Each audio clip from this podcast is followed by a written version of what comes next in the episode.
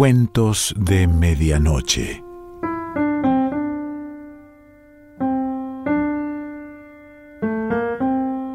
El cuento de hoy se titula La Vuelta al Mundo y pertenece a Massimo Bontempelli.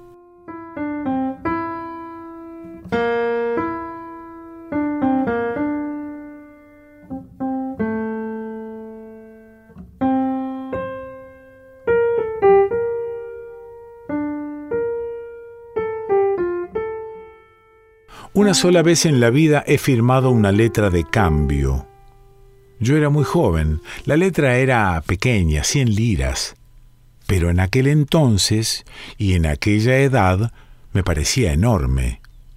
Y crecía de día en día a medida que se acercaba la fecha del vencimiento, iba en aumento la importancia de la suma y se acrecentaba el espanto en mi alma cuando faltaban cuatro días para la fecha fatal, caí en tal postración que por la noche hube de mandar a buscar al médico. El médico declaró que yo padecía una grave depresión del sistema nervioso y me recetó para reponerme que me fuese a dar la vuelta al mundo. El tren partía a la mañana siguiente a las seis y seis. Arreglé inmediatamente la maleta y con el alba llegué a la estación a las cinco y treinta y cinco. El objeto de la presente narración no es otro que exponer brevemente las principales cosas que he visto o hecho, observaciones y aventuras durante mi viaje, pero a aquellos lectores mediocres que sientan la mezquinísima curiosidad por saber cómo acabó la cuestión de mi deuda de cien liras, les diré que desde cada uno de los países por los que pasé durante mi vuelta al mundo, escribí a mi acreedor presentándole mis excusas. De esta suerte se encontró a la postre en posesión de una colección de sellos que vendió a un filatelista por treinta y siete mil liras y me restituyó la letra de cambio. Al romper el alba me encontraba, pues, en la estación, la estación de Caldiero, que es un pueblecito enclavado entre Verona y Vicenza. Entre nos hallábamos al final del otoño, un otoño friolento y lamentable, el aire era gris y húmedo.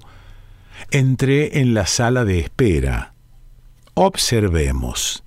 Había una mesa, un banco, una silla y una estufa. La silla a un lado de la estufa, el banco al otro.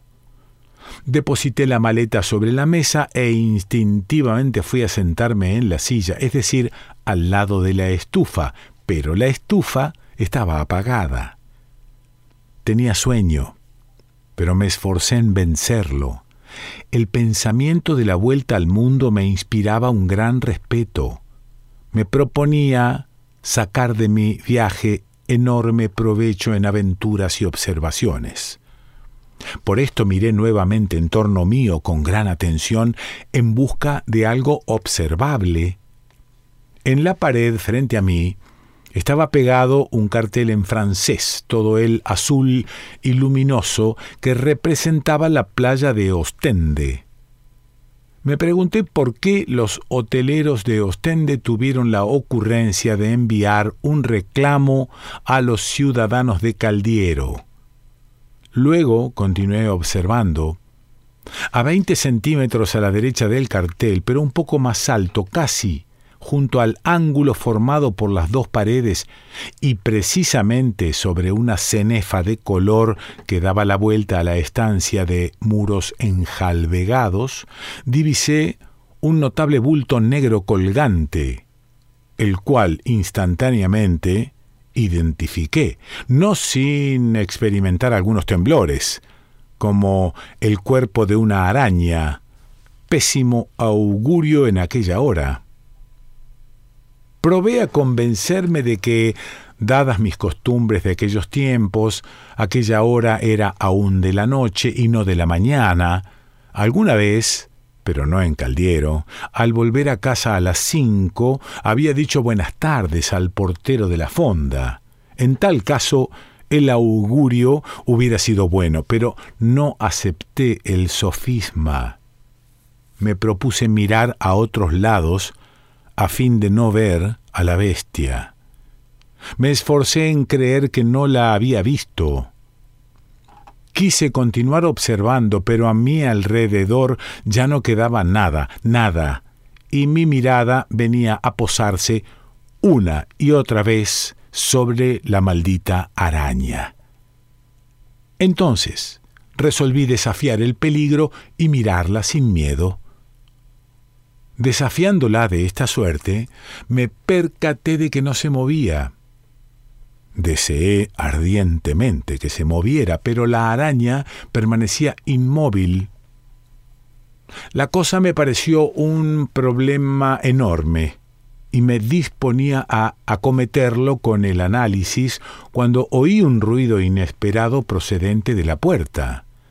¿Por qué se oía un ruido procedente de la puerta de la sala de espera de la estación de Caldiero? Porque la puerta se abría la abría un hombre que entró. Observándolo, advertí que llevaba dos maletas, una en cada mano. Probablemente debió de abrir la puerta con el pie. Entró muy envarado y vino a depositar las maletas encima de la mesa. Después fue a cerrar la puerta, con las manos esta vez. Luego volvió junto a la mesa. Observé que el señor envarado había colocado las dos maletas un poco separadas de la mía y muy arrimadas entre sí. Formaban un grupo compacto a la mía, sola, como Horacio Cóclite. El señor envarado las tocó una vez más con leve mano, disponiéndolas de manera que quedaran paralelas al borde de la mesa. Luego volvió a apartarse un poco y echó una mirada. Lo observé claramente de desprecio a mi maleta. De momento pensé que la miraba de aquel modo porque estaba hecha de tela, mientras que las suyas eran de cartón cuero no me hubiera desagradado hacerle observar que desde el punto de vista moral es mucho mejor estar hecho de tela verdadera que de cuero imitado. Pero después, al observar con más atención la inclinación de sus cejas durante el desprecio, comprendí que éste no se derivaba de la materia y forma de mi maleta, sino de su colocación en el espacio.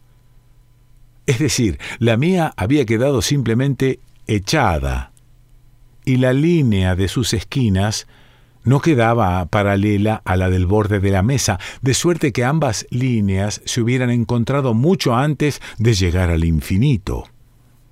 Por mis adentros, sonreí ante este descubrimiento otras sorpresas presentí. Me reservaba el encuentro con aquel señor envarado, el cual, entre tanto, había proseguido su marcha en dirección al banco y lo había limpiado con algunas sacudidas del pañuelo. Luego se volvió, permaneció de pie todavía un momento mirándome y por último se sentó. Esto, quién sabe por qué razón, me hizo volver a pensar en mi araña no quise comprobar enseguida si aún seguía allí. Me propuse alcanzarla con la mirada, no siguiendo el camino más breve, esto es, aquellos veinte centímetros a la derecha, sino el opuesto, a lo largo de la cenefa de color que daba la vuelta a las cuatro paredes. Cuantos hayan viajado mucho y esperado muchos trenes en pequeñas estaciones al alba, comprenden estas cosas. Quien no haya viajado hará mejor no leyéndome nunca. Mi mirada había recorrido apenas una cuarta parte del camino y yo estaba en consecuencia con el cuello torcido a la izquierda y ligeramente levantado como una marioneta mal colgada cuando el señor envarado me habló. En aquel momento yo no lo veía, pero al oír su voz comprendí seguidamente que era él. No porque no hubiese nadie más en la estancia, Esto no tiene importancia alguna. Hubiera comprendido que aquella era su voz incluso en medio de una muchedumbre. Era una voz envarada, una voz de cartón cuero. Había dicho, Señor, para él el Señor era yo. En consecuencia, me volví al instante y contesté, diga, ¿por qué es usted el que ocupa el único asiento contiguo a la estufa? Porque espero el tren de las seis y seis. No veo que tiene que ver una cosa con otra. En todo caso, yo también espero el tren de las seis y seis. Yo he llegado primero. Razón de más para cederme el puesto. El derecho es alterno. Perfectamente, repuse. Yo estoy dispuesto a cederle la silla, tanto más cuanto que no me interesa conservarla por una razón que me guardaré de confiarle, pero en el terreno puramente teórico, y para norma mía, en previsión de posibles futuros incidentes, dígame usted cómo se hubiese resuelto la cuestión si hubiéramos llegado juntos. Durante un momento se quedó pensativo, con las cejas arqueadas, me recordaba el retrato de Raimundo Lulio que yo había visto quién sabe dónde. Por último habló. Ya lo tengo. En el caso que usted dice, el derecho es del que se dispone a ir más lejos. Sonreí alegremente para mis adentros ante la idea de ser yo invencible en este punto. Él declaró Yo voy a Vicenza. Yo doy la vuelta al mundo. El derecho me corresponde. Un momento, dijo. Estamos en Caldiero. Usted da la vuelta al mundo. Por consiguiente, su punto de llegada es Caldiero. Mi punto de llegada es Vicenza. Me parece, querido señor, que Caldiero está más cerca que Vicenza. Yo me quedé fascinado. Oh, es espíritu fraternal, exclamé abriendo los brazos. La silla es de usted. Un momento. Me interrumpí de esta suerte porque de improviso había pensado de nuevo en la araña. A fin de asegurarme de su posición exacta, me parecía más acertado mirarla desde la misma posición de antes, y mientras el hombre, puesto ya de pie, aguardaba, yo continuaba sentado mirando. La araña estaba allí todavía y seguía estando inmóvil. En mi rostro debió de pintarse una palidez de angustia, porque el viajero murmuró ¿Qué tiene? Nada ¿Acaso está muerta? ¿Quién? Ya no lo escuchaba. Me convencí de que la araña estaba muerta y me preguntaba si una araña muerta vista por la madrugada trae la misma desgracia que una araña viva. Un hombre muerto ya no es un hombre, pero el hombre fue hecho a semejanza de Dios, mientras que la araña no. Resolví preguntarlo a aquel hombre envarado y razonador. Le anuncié, cambiemos de sitio. Luego quiero hacerle una pregunta. Anduvimos, él hacia la silla y yo hacia el banco, rozándonos al pasar. Yo alcancé mi meta antes que él la suya y tomé asiento. Lo vi llegar a la silla y tomar igualmente asiento. Luego puso cautamente la mano sobre la estufa. Maldición, bramó, está fría. Ya lo sé. ¿Y por qué no me lo ha dicho? dijo resoplando rabiosamente como disponiéndose a estallar. No hablamos de eso, repuse. Entre tanto, yo lo veía palidecer espantosamente. Malvado, remugó con voz estrangulada y de pronto se acurrucó en la silla y balbuceó dolorosamente Malvado. se retorció de cabeza a pies y cayó muerto. Lo miré de cerca. Estaba muerto como la araña. En aquel momento el tren de las seis y seis entraba con gran estrépito en la estación de Caldiero. Alcé la maleta y salí, abandonando ambos cadáveres a su destino. Tomé el tren y una vez en Venecia tomé un vapor por el Adriático, el Mediterráneo, el Mar Rojo, las Indias, el Japón y el Pacífico, deteniéndome aquí y allá, llegué a San Francisco, desde donde por tierra recorrí los Estados Unidos hasta Nueva York, después por el Atlántico y Gibraltar, donde por una libra esterlina compré un magnífico pijama de seda gris, y por la costa de España y el Tirreno fui parar a Génova. De allí, en menos de una hora, un tren me llevó a Verona, luego un tranvía de vapor me condujo hasta Caldiero. El cadáver de la araña seguía allí.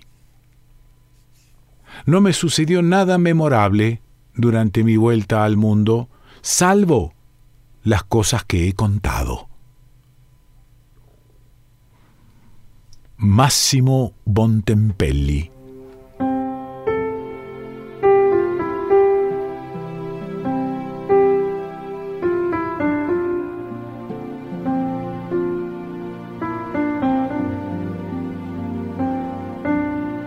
Cuentos de Medianoche.